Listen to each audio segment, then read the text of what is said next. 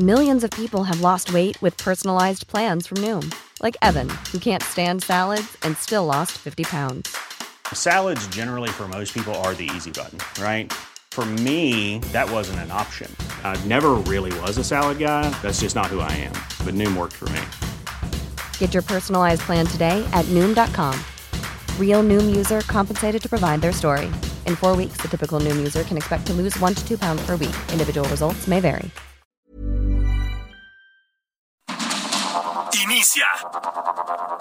Heraldo Noticias de la tarde con Jesús Martín Mendoza. En Heraldo Radio.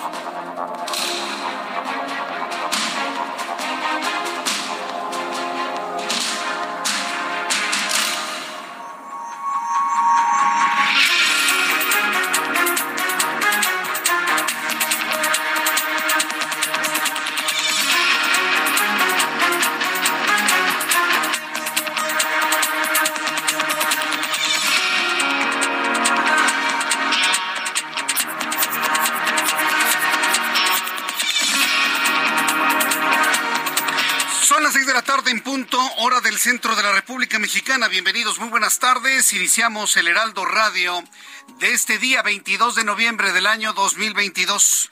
Me da un enorme gusto saludar a través de los micrófonos del Heraldo en todo el país, también en los Estados Unidos, en nuestras emisoras de radio. Gracias por estar con nosotros a esta hora de la tarde. Y como siempre le digo, súbale el volumen a su radio, que le tengo la información más importante, lo más destacado hasta este momento.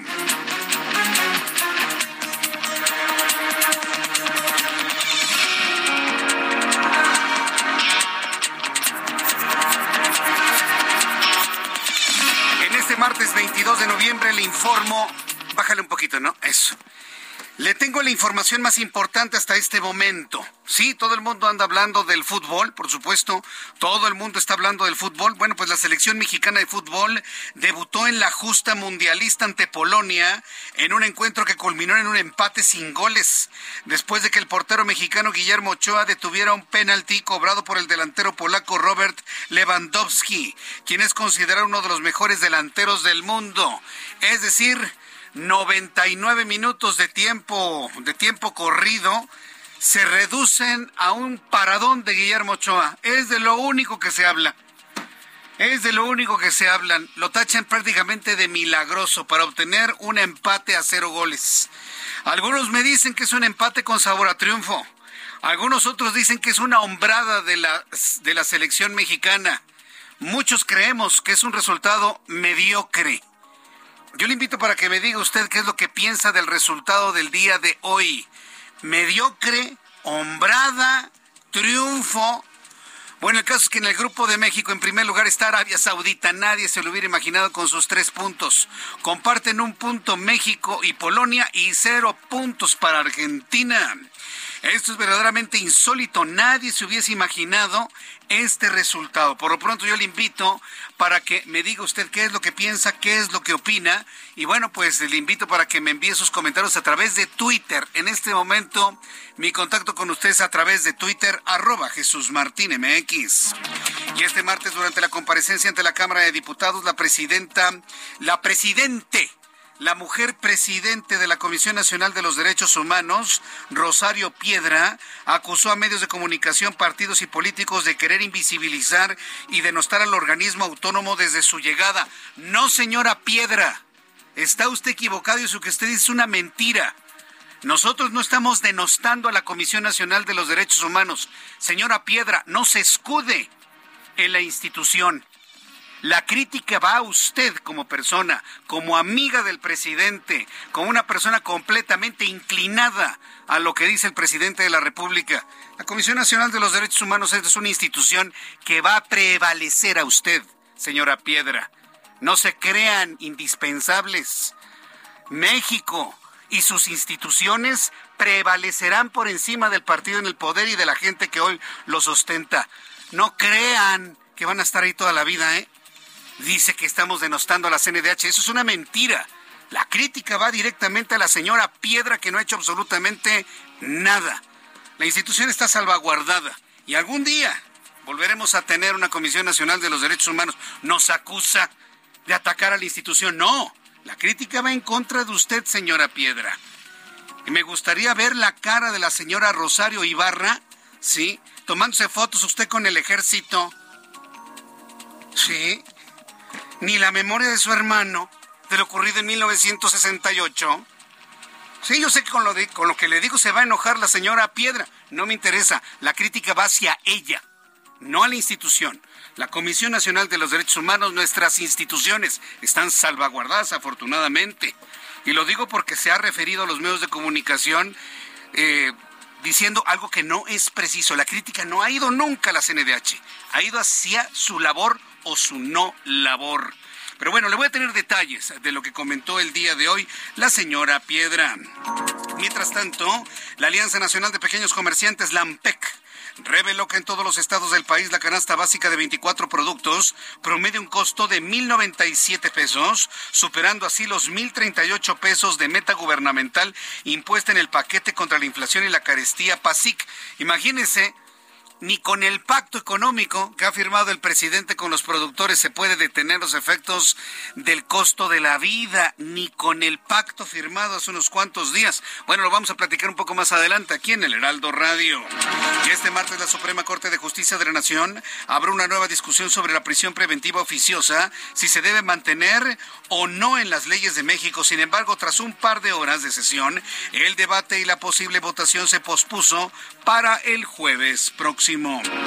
Le informo también esta tarde que Protección Civil de Puebla reportó la volcadura de un tráiler de doble remorque sobre la autopista México-Puebla a la altura de La María. Esto en dirección a la Ciudad de México. Detalló que no se reportan personas lesionadas, solo severas afectaciones a la circulación.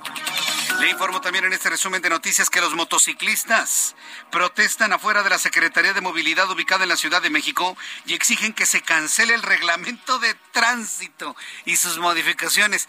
México es el, uno, el único país del planeta, ¿sí?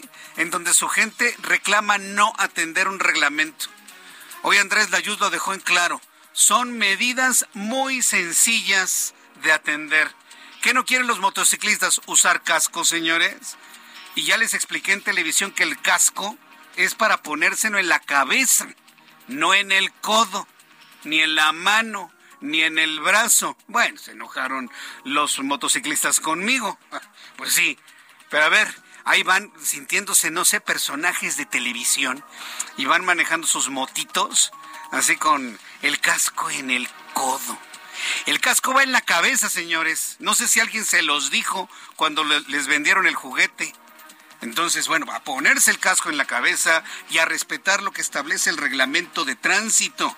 Imagínense, siguen manifestándose para no atender un reglamento en donde también se especifica que las motocicletas menores a 600 centímetros cúbicos no pueden entrar ni al periférico, ni al viaducto, ni al circuito interior a partir del 1 de diciembre. La decisión está tomada y muchos estamos apoyando a Andrés Layuz, secretario de Movilidad, para que se mantenga este reglamento aplicable a partir del 1 de diciembre. Le informo que el equipo francés jugó su primer partido en la fiesta mundialista ante Australia, a quien derrotó con una goleada de cuatro goles por uno después de ir abajo en el marcador. El equipo galo forma parte del grupo D, donde saldría el rival de la selección mexicana en caso de que avance a octavos de final. Mire, ya, ya, andan pensando en el cuarto partido cuando el primero lo empataron y el segundo contra Argentina lo más seguro es que se pierda. Pero bueno, finalmente no se pierde nada, no se soñar no cuesta absolutamente nada, dicen por ahí. Mientras tanto, el futbolista portugués Cristiano Ronaldo anunció a través de redes sociales que dejará de jugar con el Manchester United tras llegar a un acuerdo mutuo para su desvinculación con el club.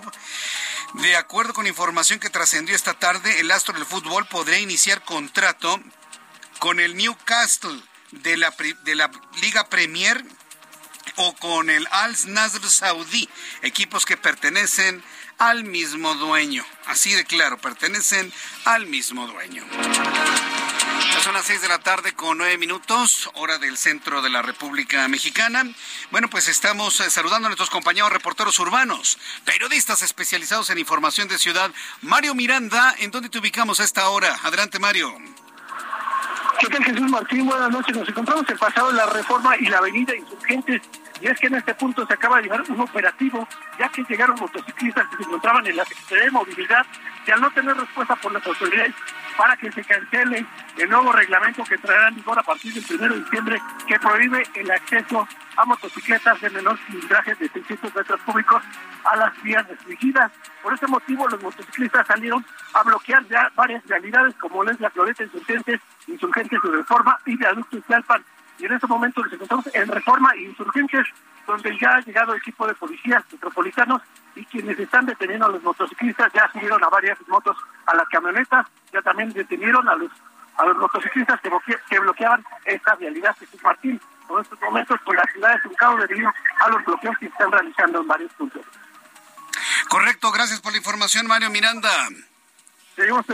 Bueno, tenemos una tarde complicada de bloqueos. Usted siga su vida con toda normalidad. Usted vaya, siga, le, déles la vuelta, llega a su casa, llega a su trabajo, déles la vuelta. Digo, pues le vamos a informar cómo está la vialidad, pero yo le digo, siga usted su vida completamente normal, usted que me escucha. Javier Ruiz, qué gusto me da saludarte. ¿En dónde te ubicamos a esta hora de la tarde? Javier, adelante, estás al aire. Bueno, no me escucha mi compañero Javier, pero bueno, yo le informo cómo andamos en, en, cuanto a la vialidad en algunos otros puntos. No está tan complicado como en los últimos días, pero sí tenemos un gran asentamiento en el viaducto Miguel Alemán. Para las personas que se incorporan al viaducto provenientes del periférico y quieren ir hacia el aeropuerto, a partir de Tacubaya, ¿sí? Eh, digamos a la altura de Revolución, ahí empieza un embotellamiento tremendo que se mantiene hasta Calzada de Tlalpan. Pasando Calzada de Tlalpan, todo bien, aunque en el entronque con el Boulevard Puerto Aéreo hay un accidente, ya saben, ¿no? no tienen cuidado, se dan su llegue, están viendo el celular y en ese entronque hay un accidente. Se asienta un poco la vialidad, pero no hay ningún problema. De ahí pasa hasta el Parque Galindo y Villa, llega al aeropuerto, se va a tardar unos 15 o 20 minutos más de lo habitual, para que por favor lo tome en cuenta. También amigos que nos escuchan en Guadalajara, Jalisco, me da mucho gusto saludarlos a través del 100.3 de FM. Como es tradicional, la avenida Lázaro Cárdenas, la calzada Lázaro Cárdenas es un gran embotellamiento para quienes, para quienes vienen desde el mercado de abastos en el poniente de la ciudad hacia la zona de San Pedro Tlaquepaque. Hasta Tlaquepaque está a vuelta de rueda el tránsito como ya es tradicional en esta avenida la Lázaro Cárdenas. Regresamos a la Ciudad de México. Javier Ruiz, ¿en dónde te ubicamos? Justamente en el eje central Lázaro Cárdenas, en su Martín, en la Plaza Garibaldi, y es que el día de hoy se celebra el Día del Músico y bastantes personas, Jesús Martín, están acudiendo aquí a esta Plaza Garibaldi. Han colocado incluso ya Jesús Martín, pues un templete, por supuesto va a haber conciertos eh, gratuitos expuestos principalmente por los músicos, los mariachis de esta plaza Aunado a ello, pues también han colocado algunas romerías y por supuesto van a presentarse algunos eh, músicos más. Y esto está provocando, Jesús Martín, pues que la base ya se ha complicado sobre el eje central Lázaro Cárdenas.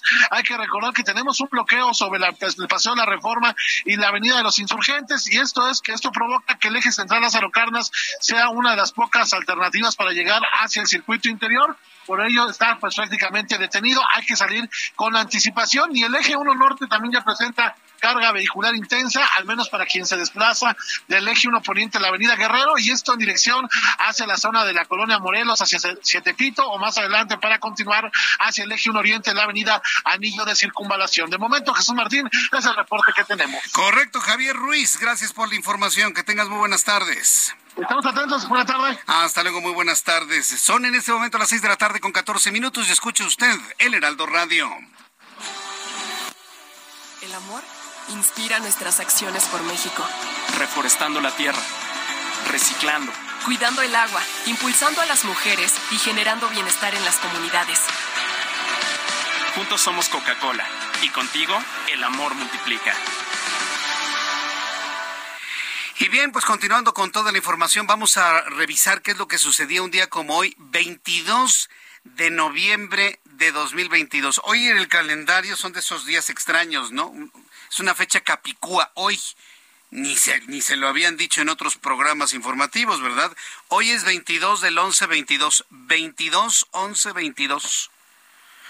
Hoy es 22, 11, 22. Inclusive, usando todo el año, son puros unos y dos. Hoy es el 2, 2, 1, 1, 2, 0, 2, 2.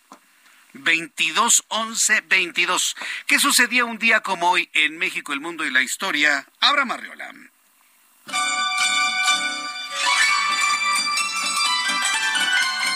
Amigos, esto es un día como hoy en la historia 22 de noviembre.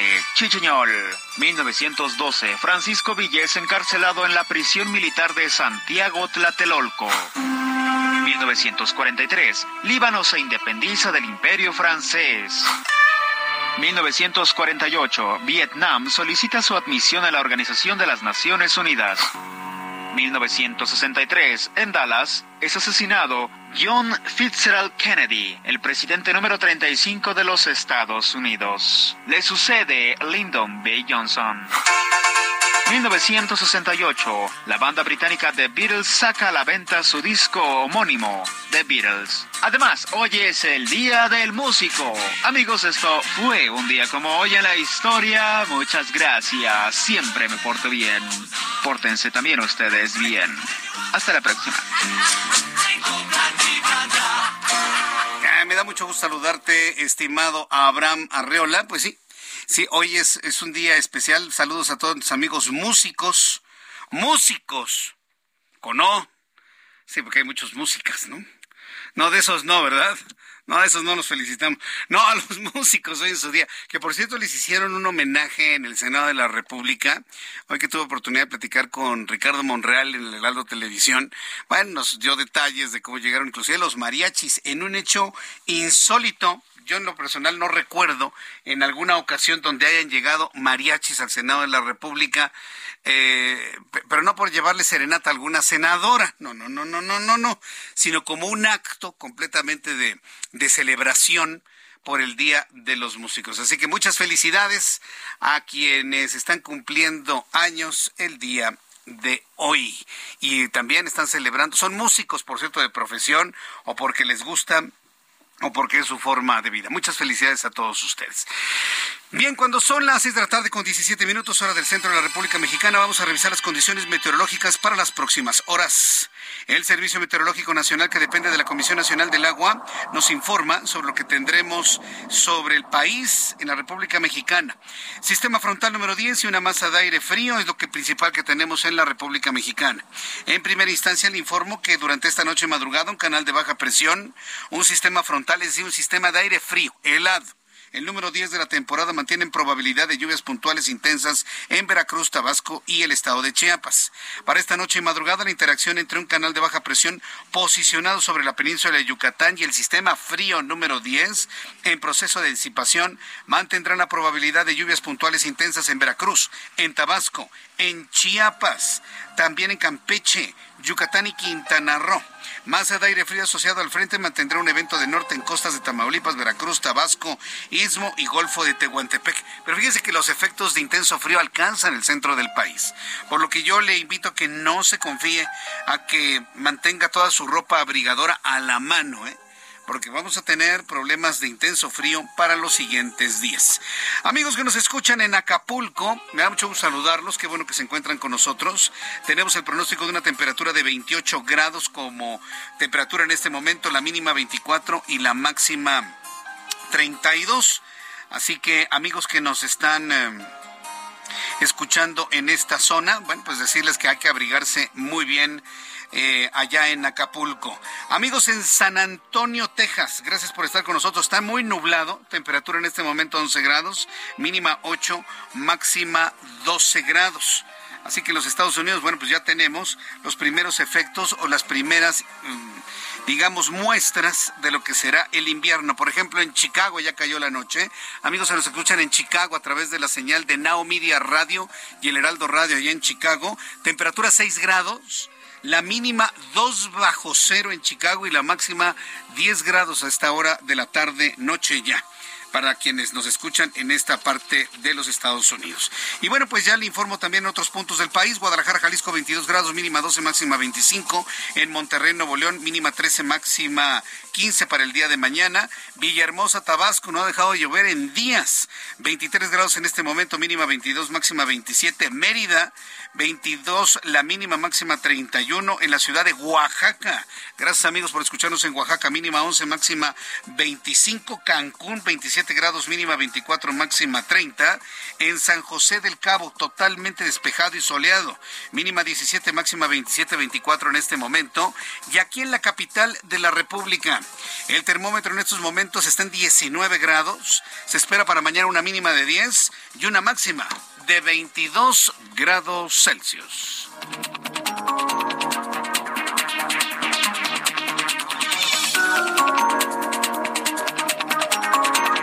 son las 6 de la tarde con 20 minutos hora del centro de la República Mexicana. Personaje de la noticia, la presidente de la Comisión Nacional de los Derechos Humanos, la señora Rosario Piedra. La presidenta de la Comisión Nacional de los Derechos Humanos, Rosario Piedra, comparece ante la Cámara de Diputados donde acusó, nos acusó a los medios de comunicación, acusó a los partidos políticos de orquestar una campaña en contra de la Comisión Nacional de los Derechos Humanos y querer desaparecer al organismo desde su llegada. No es cierto, Rosario Piedra, no es cierto. Nosotros no queremos desaparecer a la Comisión Nacional de los Derechos Humanos. Usted la desapareció al estar a las órdenes del presidente mexicano. Usted la desapareció. La crítica va a usted, no a la CNDH. Porque le voy a decir una cosa, Rosario Piedra. Cuando usted se vaya, habrá Comisión Nacional de los Derechos Humanos. Y usted ya no será la presidente. Entonces sí, le tengo que decir esto a los señores de, de Morena, porque la señora es integrante del Movimiento de Regeneración Nacional, ¿sí? Que no se crean que son eternos, ¿eh? Que no se crean indispensables. Habrá un día en el que se vayan. Como todos nos vamos a ir de nuestras posiciones, todos absolutamente todos, no quedará uno.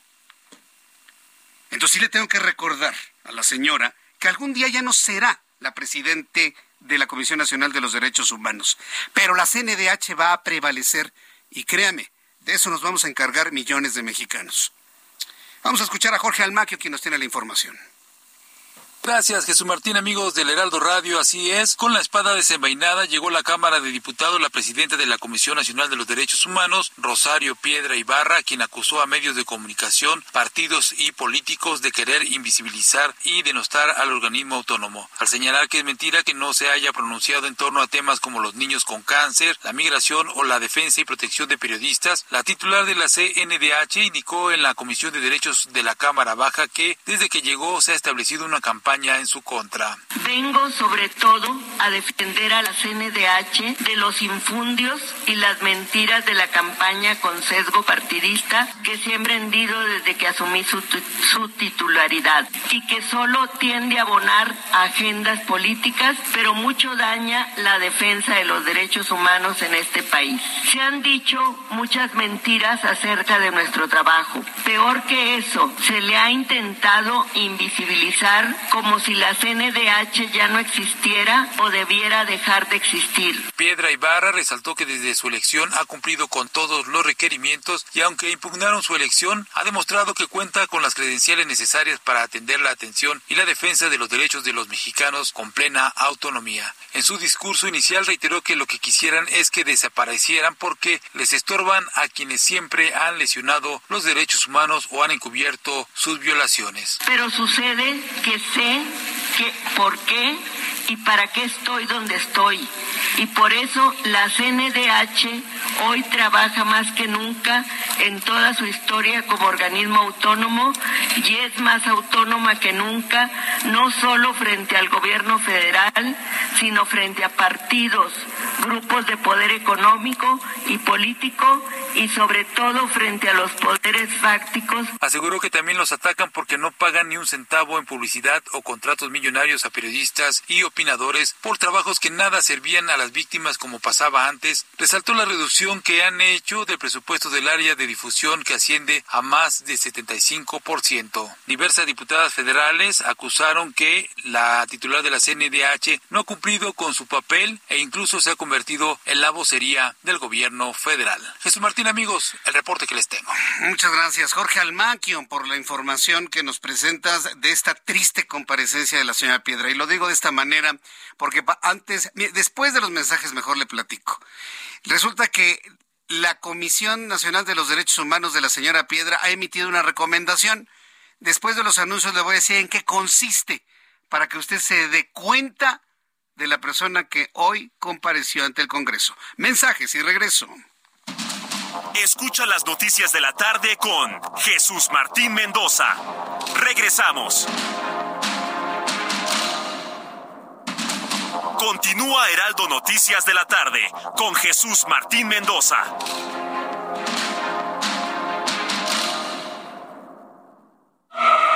No te pierdas lo que Total Play tiene para ti este buen fin. Contrata ahora y llévate 150 canales, 100 en HD para que veas tus programas favoritos, 50 megas extra para navegar a toda velocidad, un servicio de TV adicional por 4 meses y por tiempo limitado recibe un Wi-Fi Pro sin costo. ¿Ves? Esta es una promo que sí es promo. Cámbiate ya y vive la experiencia Total Play.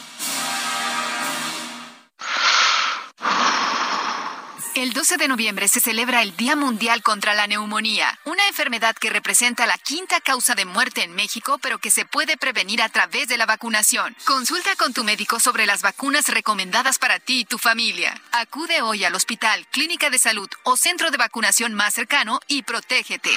Porque cuando prevenimos, respiramos tranquilos. Sobre los esquemas de vacunación, consulte previamente a su médico. Un mensaje de Pfizer con autorización 22330021B0815. Heraldo Televisión, ahora también por Sky HD. Toda la programación de Heraldo Televisión a través del canal 161 de Sky HD. Noticias, deportes, entretenimiento, gastronomía y mucho más.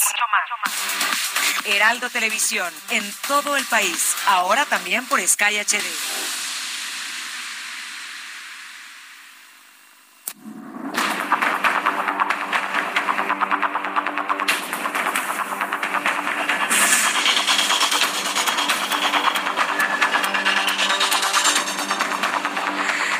De la tarde con 32 minutos, hora del centro de la República Mexicana. Continuamos con toda la información aquí en el Heraldo Radio. Ha habido algunas intermitencias en YouTube, ya está completamente normalizado, ya cambié de Wi-Fi.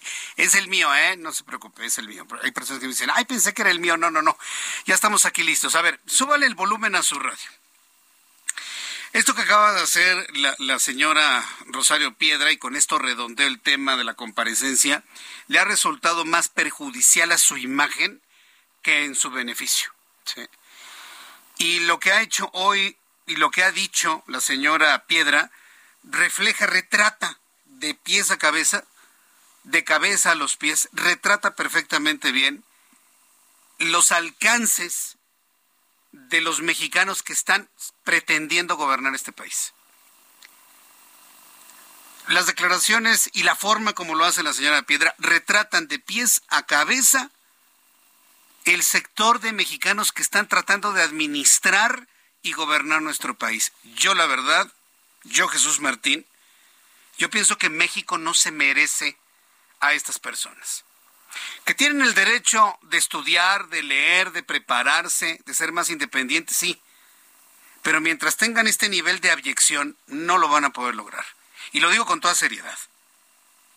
Porque está en, las manos de este puñado de mexicanos integrantes de Morena, Rosario Piedresuna, está el futuro de usted, está el futuro de su trabajo, Está su vejez en las manos de estas personas. Está el futuro de nuestros hijos, por cierto, muy incierto.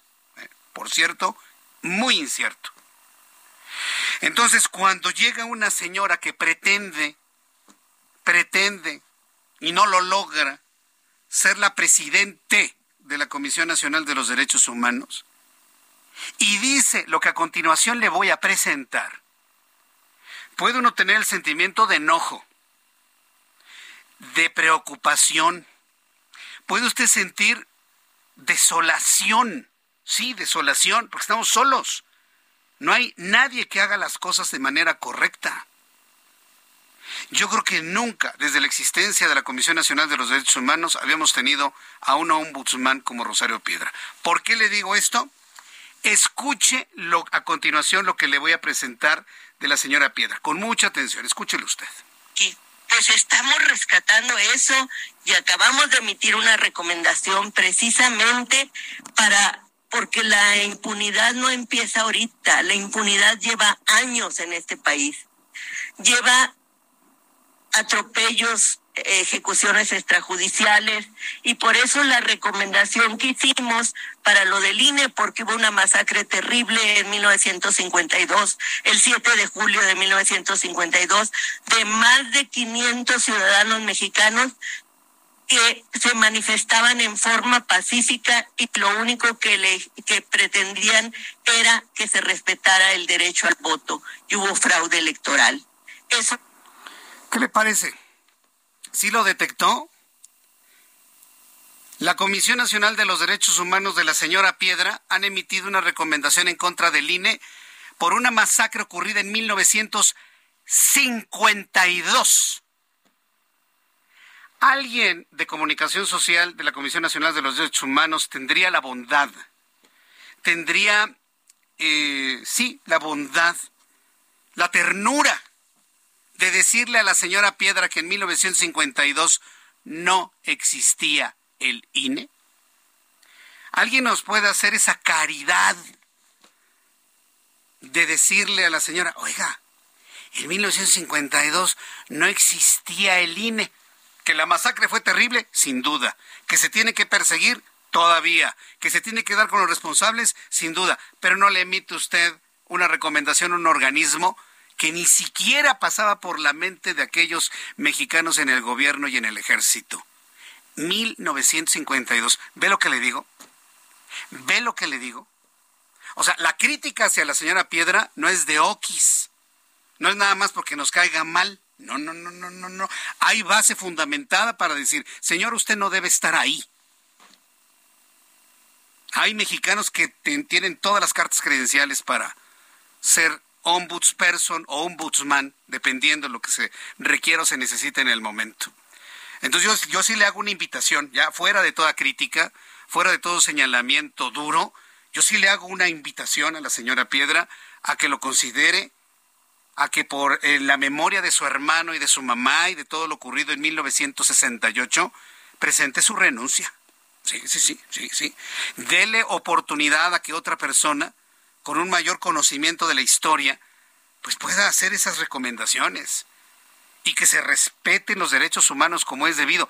Pero no me venga con que le va a poner por órdenes del presidente una recomendación al INE por un hecho ocurrido en 1952. Eso sí ya no tiene nombre. ¿eh? Eso sí ya no se puede pasar, ya no se puede permitir, perdón. Son nuestros servidores. No sé que a algunos no les gusta que les diga que son servidores públicos, pero eso es lo que son. Les pagan de nuestros impuestos, poco o mucho. Les pagamos nosotros. Entonces, por favor, yo creo que sí es muy importante que hoy sí haya un, como dice el gobernador de, de Sonora, un punto de inflexión, porque después de esto no sé por qué los mexicanos podemos tener, seguimos teniendo a una ombudsperson que ni siquiera sabe que en el 52 no existía un órgano autónomo ciudadano que hacía elecciones. Entonces, bueno, pues yo le invito para que me dé su comentario a través de Twitter, arroba Jesús Martín MX, a través de YouTube, Jesús Martín MX, y le digo, ya, ya esto ya es completamente fuera de todo enojo, crítica, mordaz. No, no, no, no. Ya es una preocupación. No nos merecemos como país personas que no tengan ni siquiera el conocimiento de la historia o que no sean conscientes de lo que dicen. Eso es lo peor de todo. Que ni siquiera son conscientes de lo que dicen, porque van con un guion que les manda y usted ya sabe quién. No, no, no, no. Bueno, vamos a otro asunto. Y yo le invito para que me haga su reflexión y me lo comparta a través de Twitter, arroba Jesús Martín MX, a través de YouTube, en el canal Jesús Martín MX. La convocatoria en la mejor de las lides, señora Piedra, está puesta. Piénselo, analícelo, analícelo. Sobre todo por toda la carga de historia que usted lleva con su nombre y su apellido. Piénselo bien.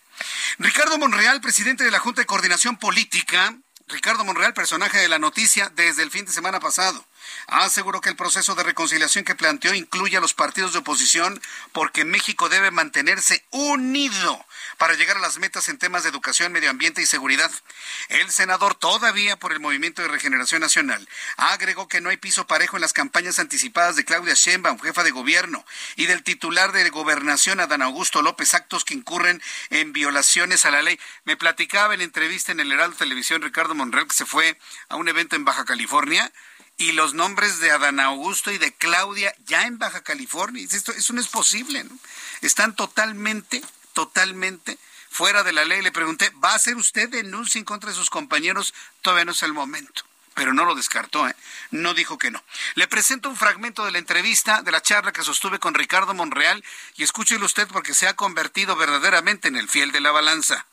Yo creo que México es un gran país y podemos no estar eh, de acuerdo en todo, pero sí unidos en lo fundamental, porque tenemos grandes retos que superar. Eh, Jesús por, por, ejemplo, Jesús, esto de la inseguridad, Jesús Martín, es gravísimo.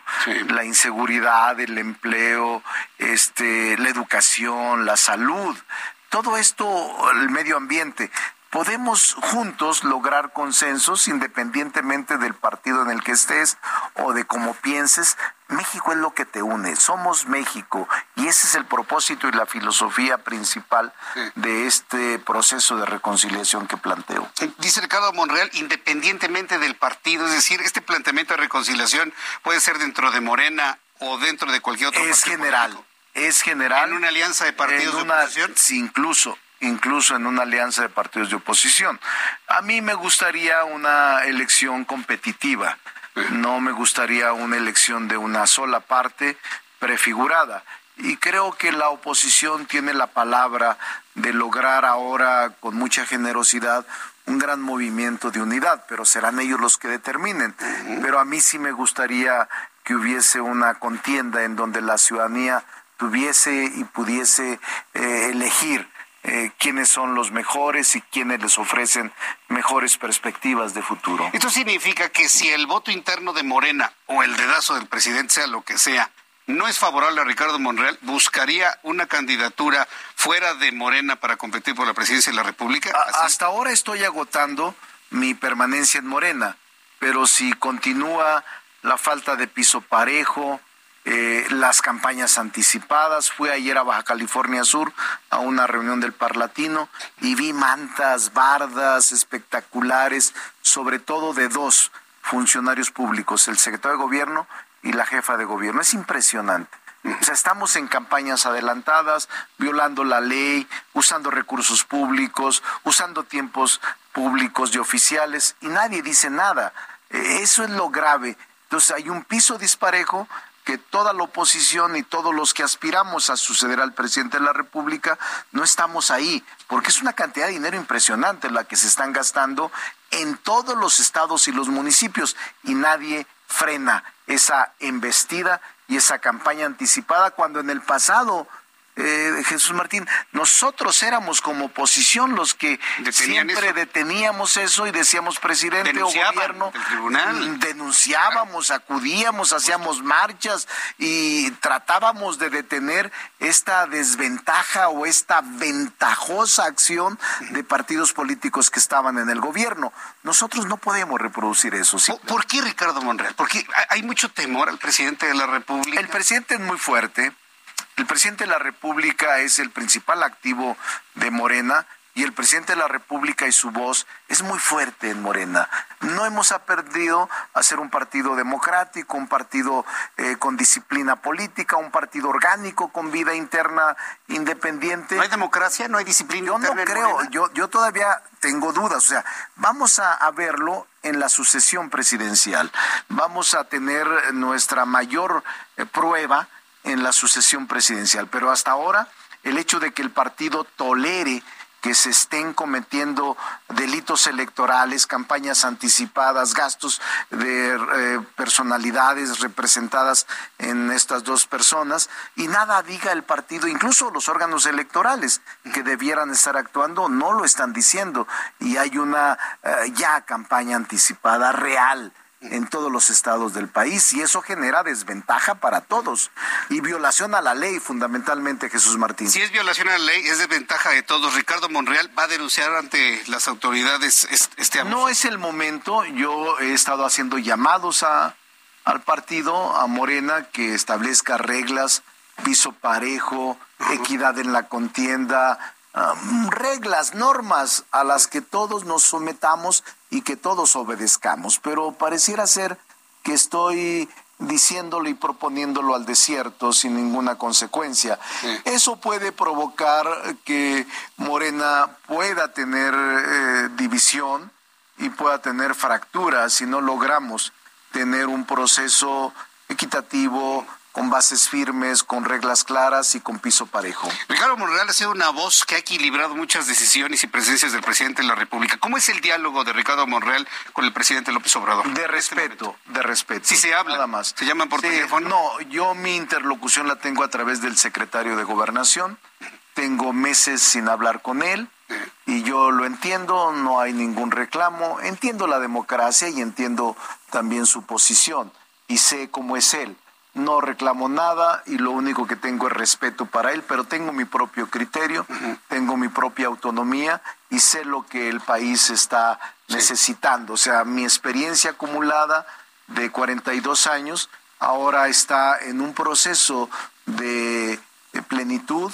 Tengo plenitud de, lucidez, tengo salud plena y estoy decidido a participar una vez que se llegue la convocatoria para suceder al presidente de la República con toda honestidad y que además puedo debatir con cualquiera de los que aspiran a esta también alta eh, decisión pública del país. Hablando de ese criterio, esa independencia, y hablando de la propuesta del presidente para reforma electoral, ninguna que elimine el Instituto Nacional Electoral pasará. Ninguna, ninguna.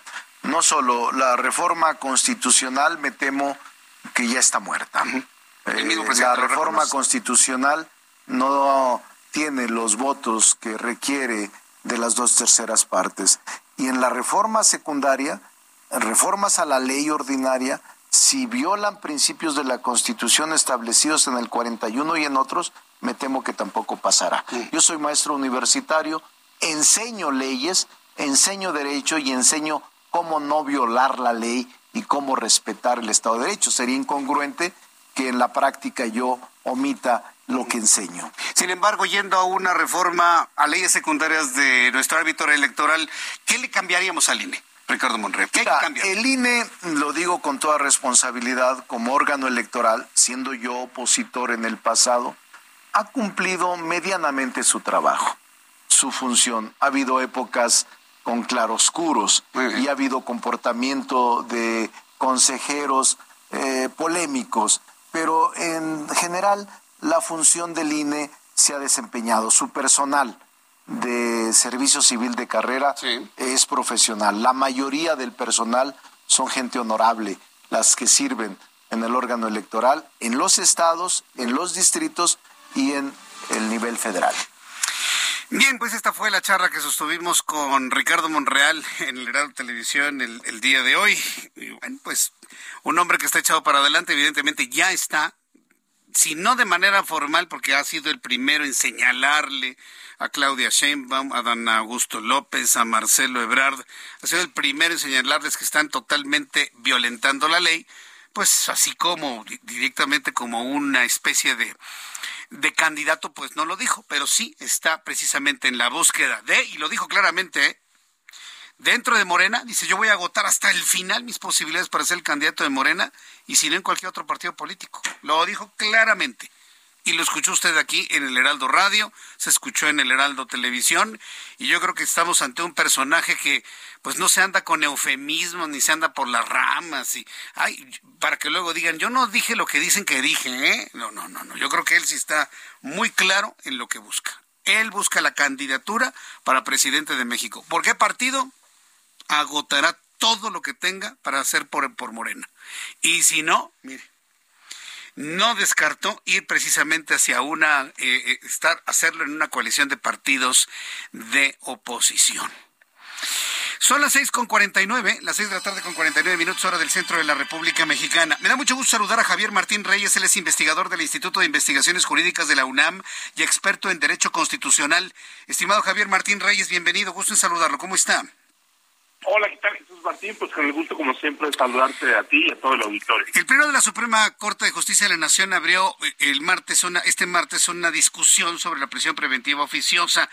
Sin embargo, pues la sesión se levantó y el debate y posible votación hasta el próximo jueves. ¿Cómo va el, proyecto del ministro este, Luis María Aguilar? ¿Es igual que el anterior? ¿Le cambió algo significativo? ¿Qué es lo que tenemos en la mesa para poderlo entender? Eh, Javier Martín eh, Reyes. no, a ver, yo, creo que eso es importantísimo, Jesús Martín. Eh, hay que recordar que la Corte ya había discutido este asunto hace algunas semanas los proyectos que originalmente habían presentado dos integrantes de la Suprema Corte, tanto el ministro Aguilar como la ministra Piña, eh, básicamente decían que esta figura de la prisión preventiva oficiosa, ¿no? que explicada en términos muy sencillos, Jesús Martín, lo que permite es que cualquier persona, antes de que sea declarada culpable, antes de que se pueda este, defender, incluso si no hay ningún tipo de riesgo de fuga para las víctimas o para el proceso, se vaya en automático a la cárcel cuando es acusada de haber cometido uno de los muchísimos delitos que están contemplados en el artículo 19 este, de, la Constitución, que obviamente tiene delitos eh, muy graves, ¿no? como el homicidio, el feminicidio, pero también otro tipo de delitos como el robo en casa habitación, que vaya, no necesariamente ameritan en todos los casos este tipo eh, de medidas. Estos dos proyectos originales, Jesús Martín, eh, básicamente lo que decían es que este artículo 19 de la Constitución iba en contra de otros derechos humanos como la presunción de inocencia, la libertad personal o el debido proceso, en contra también de sentencias obligatorias de la Corte eh, Interamericana, y que, déjame ponerlo así, en esta contradicción había que optar por una solución que protegiera de la mejor manera a los derechos fundamentales. ¿no? Eh, estos dos proyectos que buscaban inaplicar ¿no? una parte de este artículo 19 no fueron eh, o no prosperaron en la discusión que tuvo la Corte hace semanas. Y ahora el ministro Aguilar lo que avienta, déjame ponerlo así, es una nueva propuesta con una solución intermedia que lo que plantea ya no es dejar de aplicar el artículo 19, sino interpretarlo de una manera que no sea, déjame ponerlo así, tan lesiva o tan violatoria de los derechos eh, fundamentales. Y básicamente lo que propone esta interpretación no del ministro este Aguilar es que en estos casos, no cuando a alguien se le vincule a proceso por homicidio, feminicidio, violación, secuestro, es decir, todos estos delitos que están en el artículo 19 constitucional, lo que tiene que suceder es que los jueces, de manera oficiosa, abran el debate sobre si se tiene que imponer, en el caso particular, la prisión eh, preventiva, vaya, pero que no sea de manera eh, automática. Eh, uno hubiera pensado que quizá esa interpretación iba a tener, déjame ponerlo así, una mayor probabilidad de ser exitosa, pero la verdad, Jesús Martín, como va la votación ahorita en la Corte lo que hemos visto es que cinco ministros eh, se han pronunciado eh, y solo dos de esos cinco han estado a favor de esta nueva lectura, digamos, del artículo 19 eh, y tenemos tres este, ministros, también digo, creo que no es casualidad, no, este, que, algunos de ellos son, pues, de los más conservadores, no, digamos, este, alguna, alguna de ellas incluso nombrada por el presidente de la República, que dicen, no, la constitución dice que es expulsión automática y todos se van directo este, a, la, a, la cárcel, ¿no? Eh, habrá que esperar, la discusión sigue el día eh, ¿no? Eh, pero así como pintan las cosas, la verdad es que se ve un poco complicado que esto constituya el fin de la prisión preventiva oficiosa, Jesús Martín. Sí, yo, yo, estoy de acuerdo con ello. Bueno, vamos a hacer una cosa. El próximo jueves, una vez que se dé esta discusión y posible votación, nos volvemos a comunicar con usted, Javier Martín Reyes. Le agradecería mucho que nos ilustrara para entonces el resultado de lo que sucede en la, en la Corte. Muchísimas gracias por este tiempo. No, hombre, al, contrario, que siempre un gusto y te mando un abrazo. Igualmente, gracias. Es el doctor Javier Martín Reyes, investigador del Instituto de Investigaciones Jurídicas de la UNAM, experto en Derecho Constitucional. Se ve complicado, pero bueno, estaremos atentos, atentos a ellos para saber si en un momento dado se acepta esta forma en la que se le dio la vuelta a la no observancia de estos artículos, lo que había resultado en esta gran crítica hacia, hacia este mecanismo ¿Lo habrá podido resolver el ministro? Bueno, pues lo vamos a platicar en su momento el próximo jueves. Son las 6 de la tarde con 54 minutos tiempo del centro de México. Le invito para que me envíe un mensaje a través de YouTube en el canal Jesús Martín MX y a través de Twitter, arroba Jesús Martín MX.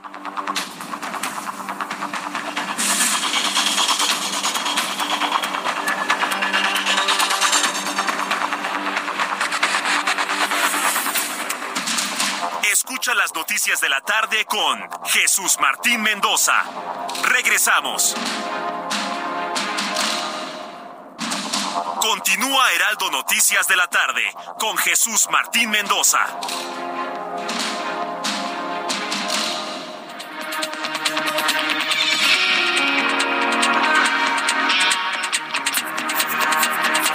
Son las 7 en punto, hora del centro de la República Mexicana, las 7 en punto, hora del centro del país. Este, pues vamos a continuar con la información aquí en el Heraldo. ¿Me quitas la musiquita, por favor? Listo. ¿Sabe por qué? Porque hoy en el estudio, a esta hora de la noche, me da mucho gusto saludar a Carlos Guillén, director de publicidad de COE México. Bienvenido. Me da mucho gusto saludar. Gracias, Jesús Martín. ¿Cómo estás? ¿Has visto Buenas toda la cantidad de tweets en inglés Así que es. se generaron ahora de que Elon Musk eh, le regresó su cuenta de Twitter a, a Donald Trump y todo el mundo ahí leyendo en inglés Exactamente. y buscando la traducción? Mejor hay que aprender inglés, ¿no? Para entenderle en primera instancia todo lo que se está escribiendo ahí de un hecho tan importante en redes sociales. Claro que sí, el inglés es una herramienta indispensable, Jesús Sí. Martín. Y qué mejor hablar ingl- inglés en la mejor escuela de México. Es un inglés totalmente funcional, coloquial de negocios. Llevamos ya 28 años aquí en México, Jesús Martín, capacitando ejecutivos, profesionistas y empresarios. Eh, ¿En cuánto tiempo yo puedo aprender el inglés? Totalmente, fíjate que nuestro método es natural. Primero te enseñamos a hablar, segundo a leer y escribir, y hasta el último, la tediosa y aburrida gramática. Desde la primera sesión, desde la primera clase, Jesús Martín, te enseñamos a pensar en inglés, ¿sí? Pero en tres meses ya lo estás hablando de manera fluida, que eso es lo importante del método, ¿no? Que es un método fácil y rápido para personas que se les ha negado el inglés, que no tienen tiempo o que lo quieren perfeccionar. Ahora bien, el, eh, la personalización de la enseñanza. Nos has hablado de, de la programación neurolingüística. ¿Cómo es esto? Así es, identificamos el estilo de aprendizaje de cada persona. Es decir, hacemos un traje a tu medida en el idioma inglés. Si eres visual, si eres auditivo o eres kinestésico en el aprendizaje. Entonces vamos a pensar que tú eres más auditivo, Jesús Martín. Sí. Durante todo el programa lo vamos a hacer de manera auditiva. O sea, vamos a fortalecer el sí se puede con esa técnica de aprendizaje, ¿no? O sea, auditivo, evidentemente con voz humana, con música. Exactamente, tenemos diversos talleres, talleres de audio, video, música, clubs de conversación, gramática, lectura, el taller de música, o sea, diferentes talleres que hacen que la persona piense en inglés para poderlo hablar. ¿Es divertido? Totalmente. Tenemos actividades lúdicas donde la gente se divierte y aprende al mismo tiempo. Por ejemplo, el taller de vocabulario. Hacemos dinámicas o juegos, formato tipo juego, para que la gente aprenda divirtiéndose y no lo vea como el inglés, híjole, es estrés, no me gusta, ya para qué. O sea, muchos paradigmas del inglés, ¿no? Se abren, Jesús Martín. A ver, ¿cómo- ¿cómo le explicas a una persona que dice, no, el inglés no es para mí? ¿Cómo, llegas tú y les dices, no, sí, anímese, mire, lo va a Totalmente, aprender? A ver. claro que sí, la pedagogía totalmente natural, primer punto, ¿no? Que primero te vamos a enseñar como la lengua materna. ¿Cómo, se, cómo, cómo es el- la lengua materna? Nos enseñaron escuchando, Escuchando, visualizando y repitiendo, ¿cierto? Y no nos limitaron. Así aprenden los bebés y los niños. Exactamente. Un niño no va a estar en la cuna aprendiéndose los verbos del verbo to be, no te vi, ¿cierto? El español, los verbos, ¿no? Imagínate la el, el conjugación participio activo que estaba que platicando. estabas platicando. Hace ratito, ¿no? Exacto, ¿no? Es de forma natural, escuchando y repitiendo. Entonces tenemos diferentes técnicas de aprendizaje, los colores, las imágenes, eh, toda la parte emocional, porque el inglés aprende de manera emocional. Si tú estás en un estado, ánimo, un estado de ánimo positivo, el, el club de conversación te va a dar la pauta de que puedas hablar el inglés de manera funcional. Imagínate.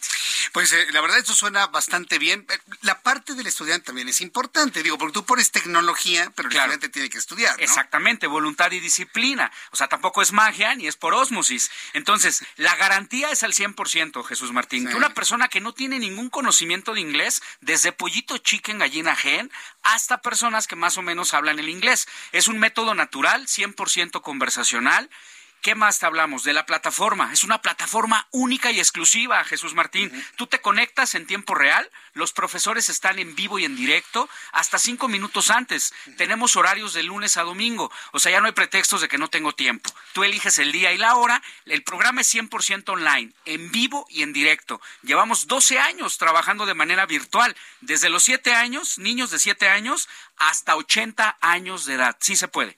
Bueno, pues nos están pidiendo el número telefónico para enviar un mensaje de WhatsApp. WhatsApp con la palabra inglés, Jesús Martín. Voy a dar el teléfono y la promoción exclusiva. Mira, ahorita está de moda de que si le ganamos a Argentina, que qué va a pasar con el fútbol. Bueno, yo hago la pregunta, ¿qué pasa si le ganamos al inglés?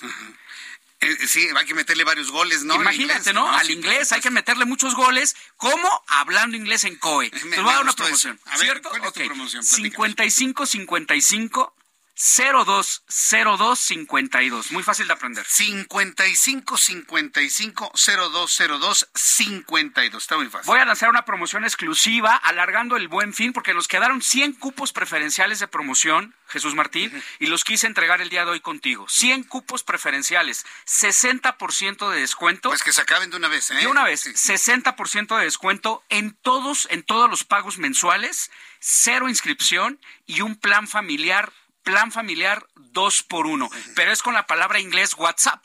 ¿Número telefónico? 5555 0202 52. Solamente voy a dejar de aquí a las 7:15 de la noche y las primeras 100, 100 cupos van a tener el 2 por 1 cero inscripción y 60% de descuento. Es un mensaje de WhatsApp con la palabra inglés, un llama cuelga. Eh, mensaje de texto. Un mensaje de texto. Sí, importante. Al 55 55 02 02 52. ¿Hay quien atiende en este momento? Totalmente, aquí está el teléfono. Voy a dar la oportunidad para que un ejecutivo de nosotros lo atienda personalmente. Sí, muy bien. Obviamente para que no se desespere la gente. Mejor hay que ganarle al inglés, ganarle ya en este momento, que es la última promoción del año, Jesús Martín es el 55 55 02 02 52.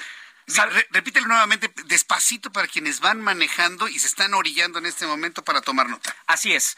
Repito el teléfono porque lo más difícil para aprender inglés es tomar la decisión, mandar ya tu WhatsApp con la palabra inglés, 60% de descuento en todos los pagos mensuales, cero inscripción y plan familiar 2 por 1 las primeras 100 100 cupos preferenciales aquí en tu programa del Heraldo Radio para que le ganes al inglés. Sí, le vamos a ganar a Argentina, le vamos a ganar el Mundial si Eso me gusta. Pero el inglés es ya en este momento, ¿no, Jesús Martín? Muy bien, pues vamos a hacerlo de esa manera. Carlos Guillén, muchísimas gracias. No, al contrario, repito el teléfono, 55 55 0202 52. Llama ya, lo repito, 55 55 0202 52. Carlos Guillén, director de publicidad de COE México, gracias por estar aquí con nosotros. Jesús Martín. Gracias, que te vaya muy bien. Son las siete con siete. resumen de noticias. En este resumen de noticias te informo lo siguiente. Javier Martín Reyes, experto en Derecho Constitucional, declaró en entrevista que el tema de la prisión preventiva oficiosa viola la presunción de inocencia porque permite que cualquier persona vaya en automático a la cárcel incluso antes de que sea declarado culpable y pueda defenderse. Hay muchos casos que hemos conocido de esa manera. Presunción de inocencia, ¿cuál? Tú te vas al bote, ¿no? Y se utiliza también con fines políticos. Acuérdense lo que hemos hablado de esto. Agregó, nos dijo nuestro invitado el doctor Javier Martín Reyes, agregó que actualmente hay delitos que se cometen que no necesitan o implican un riesgo de fuga para dictar la prisión preventiva oficiosa. Esto fue lo que explicó en el Heraldo Radio.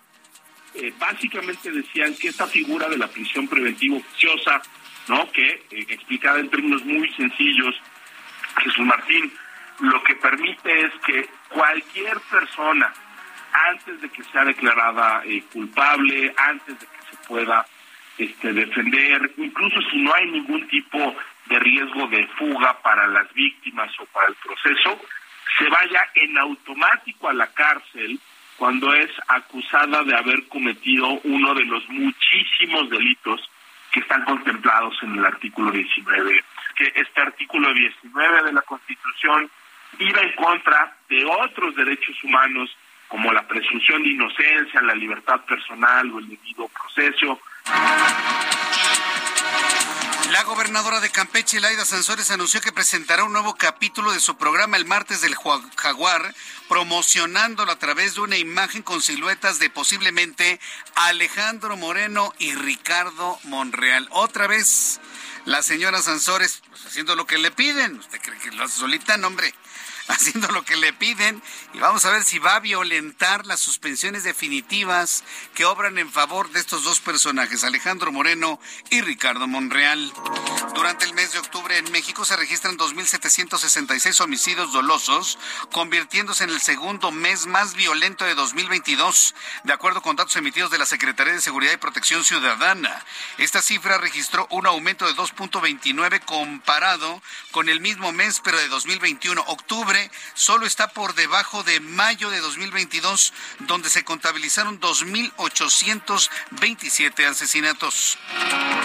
Asesinan al periodista y locutor Pedro Pablo Cumul en Veracruz. La tarde de este martes 22 de noviembre se dio a conocer el asesinato de Pedro Pablo Cumú, periodista y locutor en el estado de Veracruz. De manera extraoficial, medios locales señalaron que murió tras ser baleado mientras manejaba su vehículo. Es el periodista número 17 en lo que va de este año. E informo en este resumen de noticias que la Organización para la Cooperación y Desarrollo Económicos aumentó la perspectiva de crecimiento económico para México en 2022 de 2.1 a 2.5%, así como el Producto Interno Bruto para 2023 de 0.5% a 1.6%, crecimiento que podría ser afectado por la inflación que continúa con un aumento sostenido. Me informo que la Corte Superior de Justicia de Huarar Guaura, en Perú, vinculó a proceso a Juan Pablo Villafuerte, principal sospechoso del feminicidio de la mexicana Blanca Arellano. Además, el juez dictó prisión preventiva contra Juan Pablo, quien también es acusado de tráfico de órganos. Morbidity and Mortality publicó un estudio realizado a más de 360 mil personas, donde aseguraron que las nuevas vacunas de Pfizer, BioNTech contra COVID-19, que fueron actualizadas para combatir nuevas cepas del virus como Omicron, proporcionan una mayor protección que el biológico original. El juez federal Brian Coogan, quien lleva el caso del exsecretario de Seguridad Pública, Genaro García Luna, rechazó retirar los cargos en su contra. El juez señaló que la validez y vigencia de los cuatro cargos que García Luna quiere que sean retirados deben ser decididos por un jurado durante el juicio que se prevé comience el 9 de enero de 2023. Un sacerdote católico protagonizó un encuentro sexual con dos dominatrices sexuales en un altar de una iglesia en Luisiana. El hombre de 39 años fue detenido por la policía y condenado a tres años de cárcel por el delito de obscenidad. Yo no sabía que existía ese delito. No, pues de aplicarse en México un delito así, nos quedábamos con las calles vacías, ¿no? Pero bueno, por obscenidad se va el sacerdote católico a la cárcel. Son las noticias en resumen. Le invito para que siga con nosotros. Le saluda Jesús Martín Mendoza.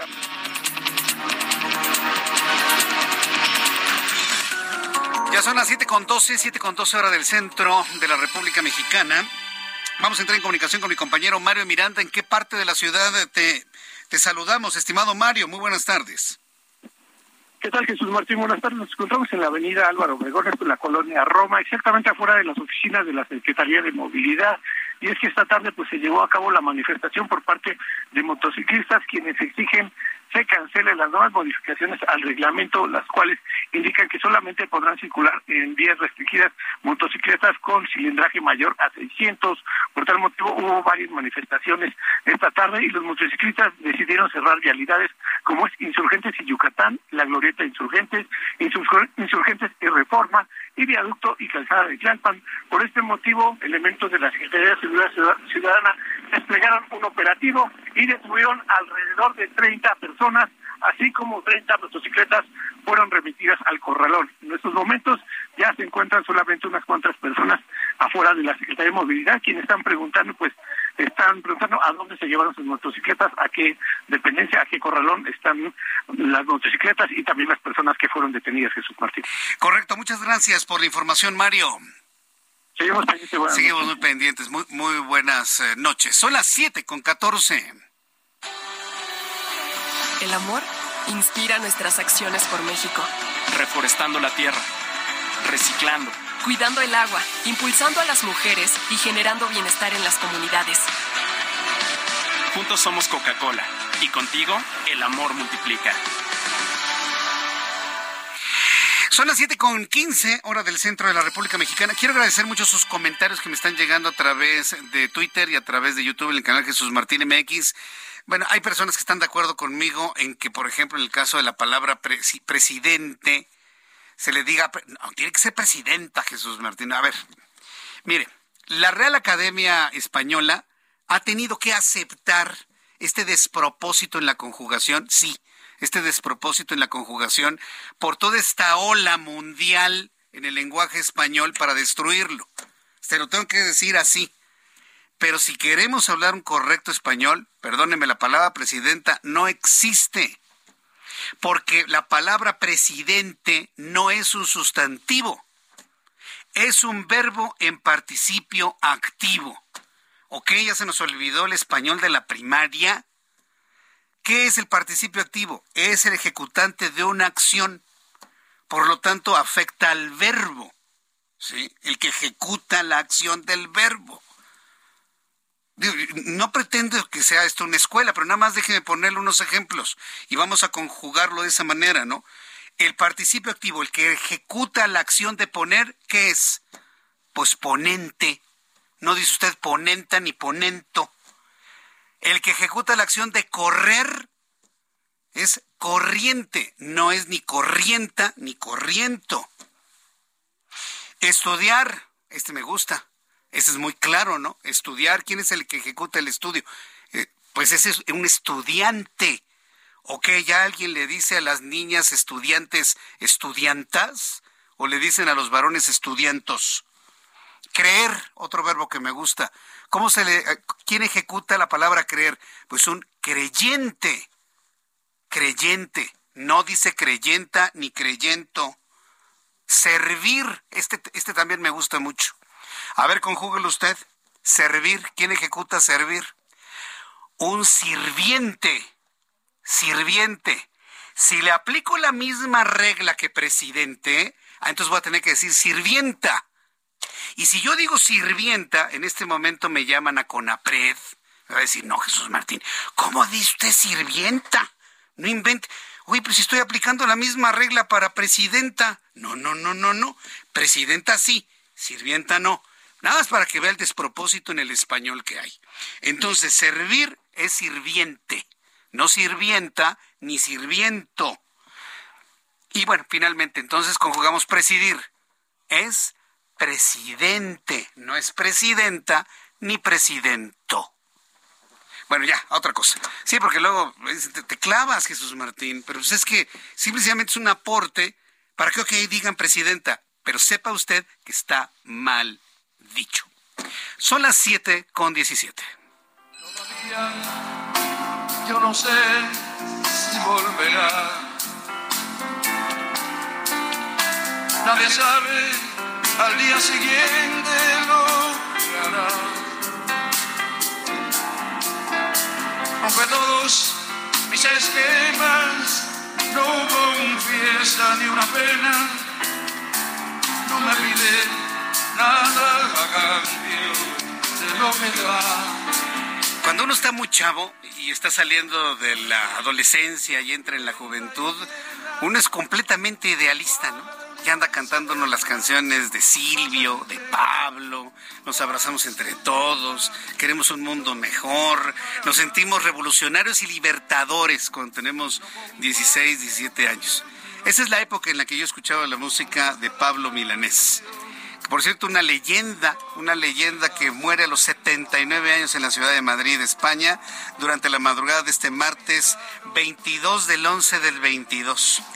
¿De qué murió? Pablo Milanés murió eh, por complicaciones de una enfermedad. Eh, tenía cáncer de sangre, una especie de leucemia muy extraña. Y estuvo lidiando con ella durante varios años, pero finalmente le provocó falla orgánica generalizada y perdió esa batalla. Finalmente, Pablo Milanés. El cantante tuvo que cancelar sus presentaciones debido a su estado delicado de salud, inclusive la presentación que otorgaría en la Ciudad de México el 30 de noviembre. Pablo Milanés, cubano, dio su último concierto el 21 de junio en La Habana, donde actuó ante miles y miles de personas.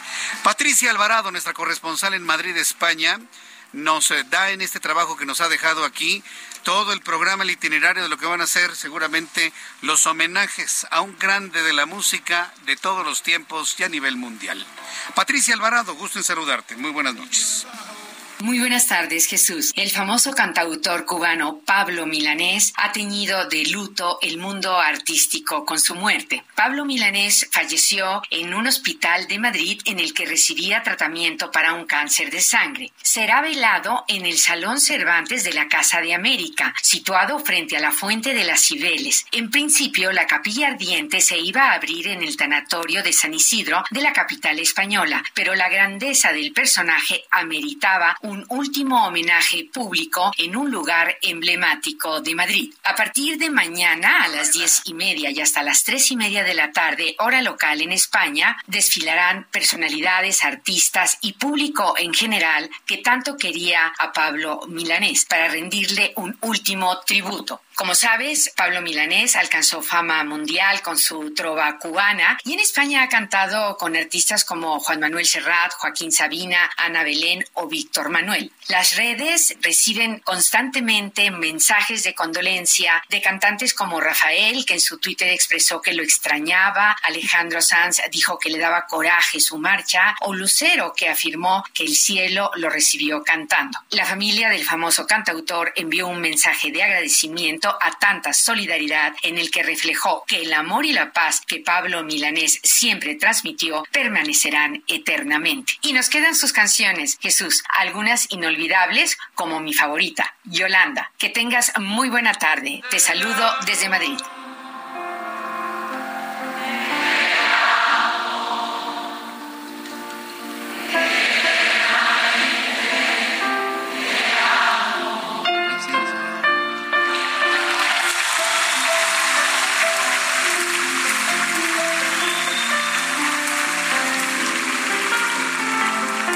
Hasta pronto, Pablo.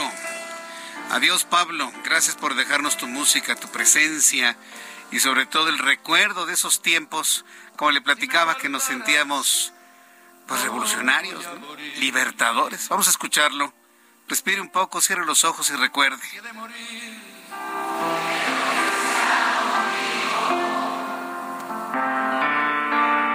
Mi soledad se siente acompañada. Por eso a veces sé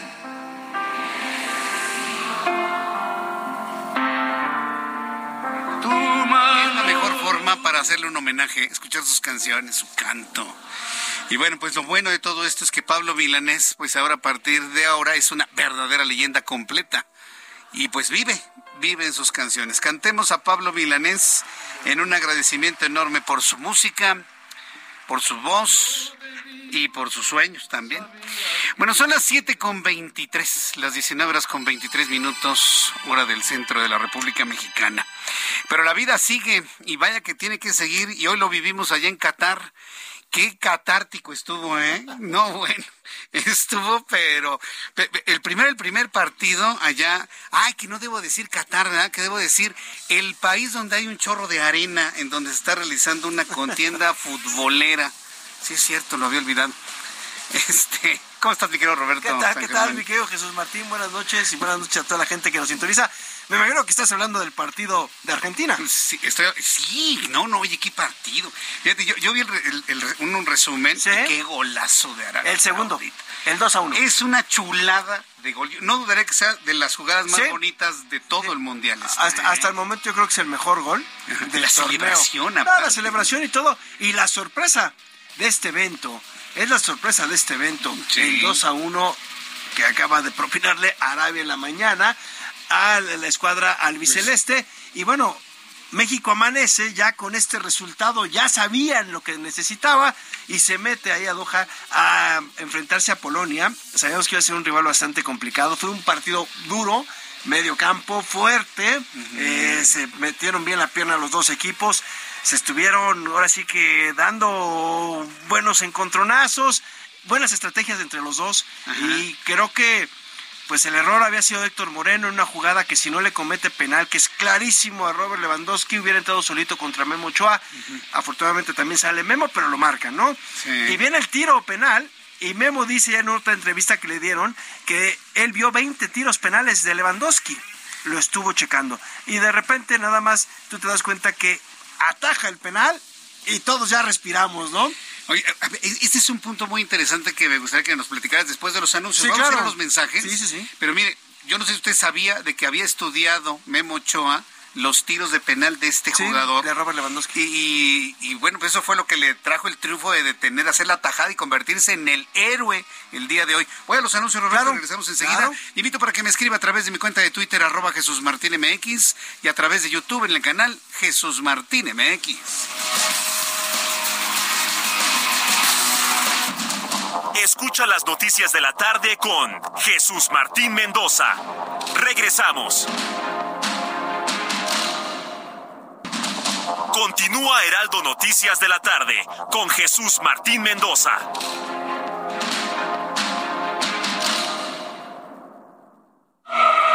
No te pierdas lo que Total Play tiene para ti este buen fin. Contrata ahora y llévate 150 canales, 100 en HD para que veas tus programas favoritos, 50 megas extra para navegar a toda velocidad, un servicio de TV adicional por cuatro meses y por tiempo limitado recibe un Wi-Fi Pro sin costo. ¿Ves? Esta es una promo que sí es promo. Cámbiate ya y vive la experiencia Total Play. Hola amigos del Heraldo, ¿saben? Seguimos gozando de grandes goles y jugadas en Qatar 2022. Contrata Sky y goza en exclusiva los partidos de la fase de grupos de Francia, el actual campeón de la Copa del Mundo. O si ya eres cliente, solo regístrate y activa sin costo adicional Qatar 2022. Entra a sky.com.mx. Qatar completo en exclusiva por Sky y Sky prepago.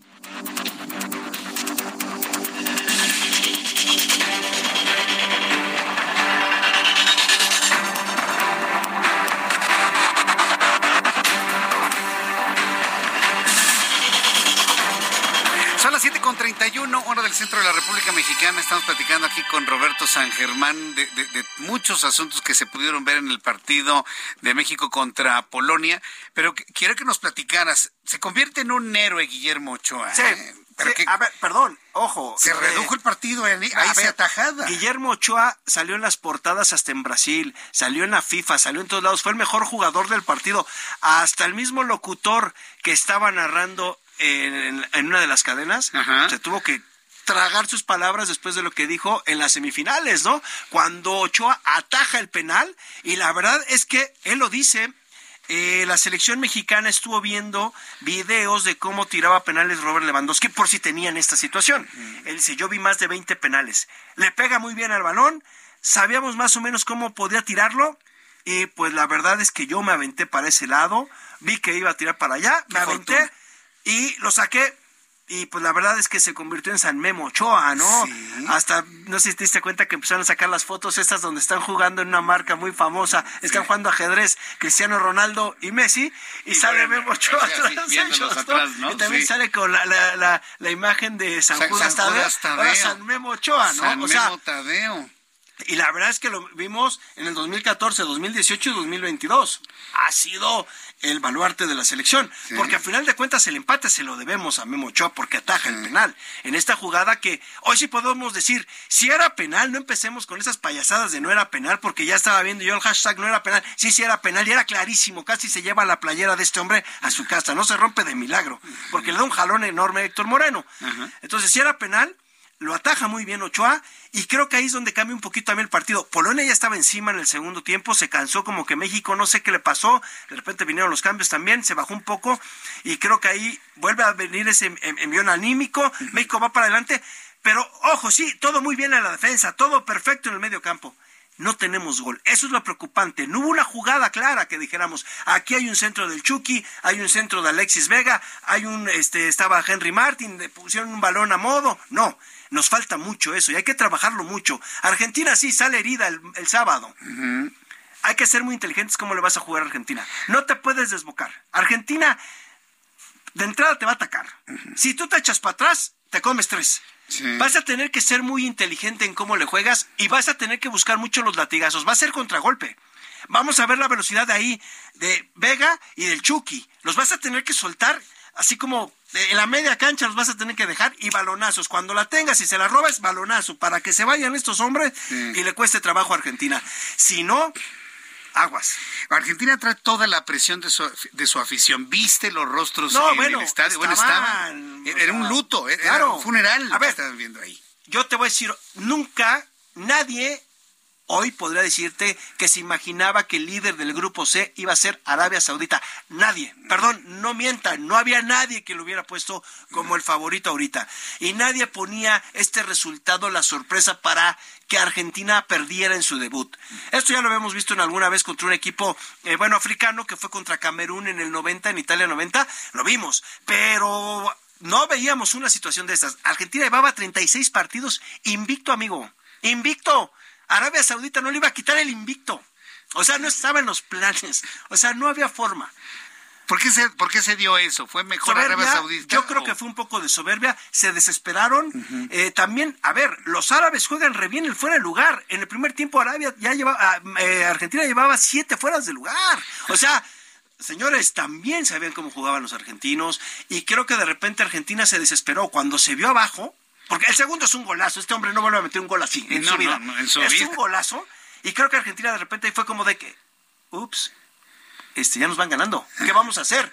Y ya no pudieron salir de ese bache. Entonces, también anímicamente. Y les dieron mucho le tiempo de re- de No, recuperación, bueno, todo. dando- a ver, ojo, en el partido México se dieron siete minutos. O sea, es- hemos visto alrededor entre cinco y nueve minutos de tiempo de compensación en los segundos tiempos. O sea, y aquí nos quejamos de repente en un partido, si a la América le dan ocho minutos, es para que gane, ¿no? Ya sabes, ¿no? La típica de tiene que ganar, ¿no? Son las situaciones que hemos visto. Entonces, el sábado hay que recordarle a la gente a la una de la tarde, se viene nuestro duelo importante. Eh, el próximo, ¿a qué hora va a ser el A próximo? la una de la tarde, México contra Argentina.